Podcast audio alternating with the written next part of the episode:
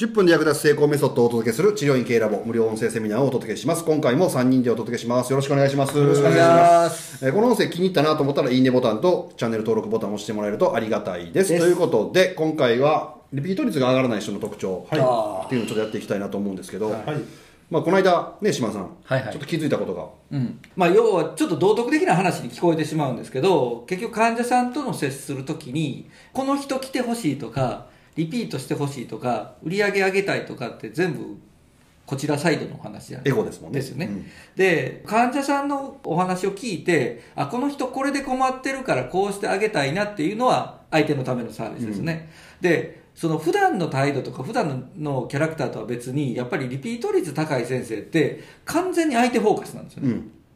まず相手の困ってることだけどんどん聞いて、で、それをはっきり限定してですね、そのための解決をどんどん進めていくっていうスタイルの人が圧倒的に多いんで、うんやっぱそこがあるかないかっていうのは重要かなっていうお話は、この間月例アップでさせていただきましですよね。だから問診講座でやってて、僕らセリフ結構た。スクリプトですよね。スクリプト的なところも、もう本当、これを喋ってくださいって言うんですけど、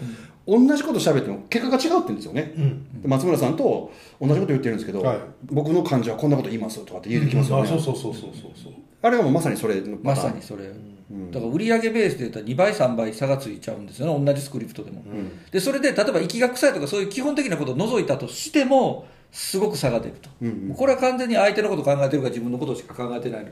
かの差じゃないかなっていうのは最近よくお話ししてます。松村さんは別に、でも相手のことを考えよう思って別にその意識はないですよね。ないです、まあ、こんなん言うとあかんけど いや別にその治療がしたいからしてるんだまではいかないですよ、はいはい。でも別にその目の前に課題を言うたら突きつけられるわけじゃないですか、患者さんからだからヘルニアだって言われたら、ヘルニアという課題じゃないですか、課題をクリアするにはこうだよっていうだけなんで、うんうん。ただそれだけ。別になんか思いやりを持ってとか、はい。相手のこととか。この僕が思いやりあるわけない。誰もほら否定せえへん。しかも第4の席入ったり今。でも、だなんか勘違いしてるじゃないですか。そそれで相手のことをとかって言うとそんな感じで、なん的なもんじゃなくてね。なんかそのだからラボの先生うんぬん限らずやっぱりその相手の立場に立ってとかっつったらお前そんなキャラじゃねえじゃんとかって、うんう僕も多分思われるタイプだしでも別にやっぱり困った人おったら多少助けるじゃん。普通は、うん。で、しかもその助ける技持ってるし。うん、だぐらいですよ。うんうんうん。助ける技持ってなければ助けないだけですよ、そんなん。ね僕だから患者さんでもあんまり嫌いな人僕見ないじゃないですか、例えば谷底に落ちそうな人がこう指ひ谷にね際に引っ掛けとったとしても僕嫌いなやつやったら踏みもせえへん代わりに手も出さへん優しい人は多分嫌いでも出すと思うね、うんうんけど僕優しくないからあんまり嫌いなやつやったら頑張れよって言ってバイバイって帰る、ね、生きてたからラッキーやな、うん落ちたらざまみろぐらいな話で終わってますもんね、うんそんな人間ですけどそれでもやっぱり目の前にまあそうやってわざわざ「すいません」っつってこうやって困ってるんですいう人に対しては自分ができることはしようかなと思いますね、だから問診講座の中でもその患者さんに興味を持てとかっ言うんですけど、そのまあ、患者さんに興味を持てでそしていか痛みにフォーカスするなんて話をするじゃないですか、はいはいはい。でも明らかに今の話ってもし誤解する人がおったら、いやいやほんなら患者のことは見てへんし、え痛みというその症状を見てるじゃんみたいな思われるじゃないですか、そそこまでまたそれちゃ勘違いするでしょうね、僕はいつも思うのはその患者さんにフォーカスっていうよりも例えば腰が痛いって来た人がそもそもじゃあなんでうちに来たんやろうから考えちゃうんですよね。でなんで腰痛なったんだろうとか、でそうやって根本的にその医学的な原因じゃなくて何かあるはずなんで、はい。そこを見つけ出すことができるかできへんか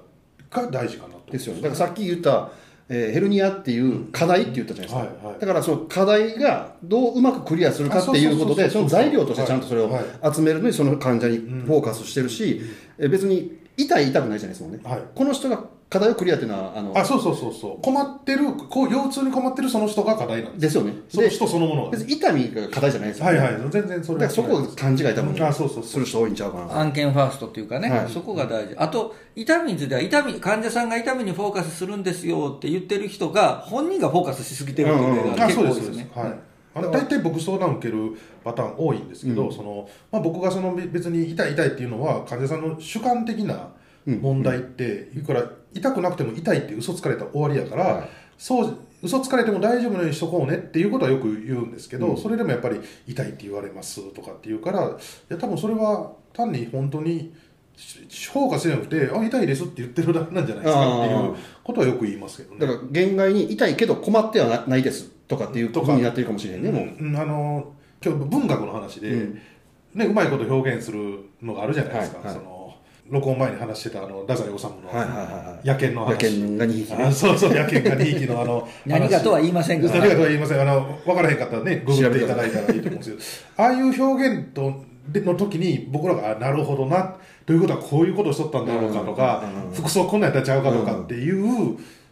想像力っていうか、なんか察する力っていうのがあるんですけど患者さんが痛いって言った時にその人がどういう気持ちで痛いって言ったか察しれてないから、痛いイコールこの人フォーカスっていう短絡的な等式が成り立っちゃってるんじゃないかなとは思うんですよ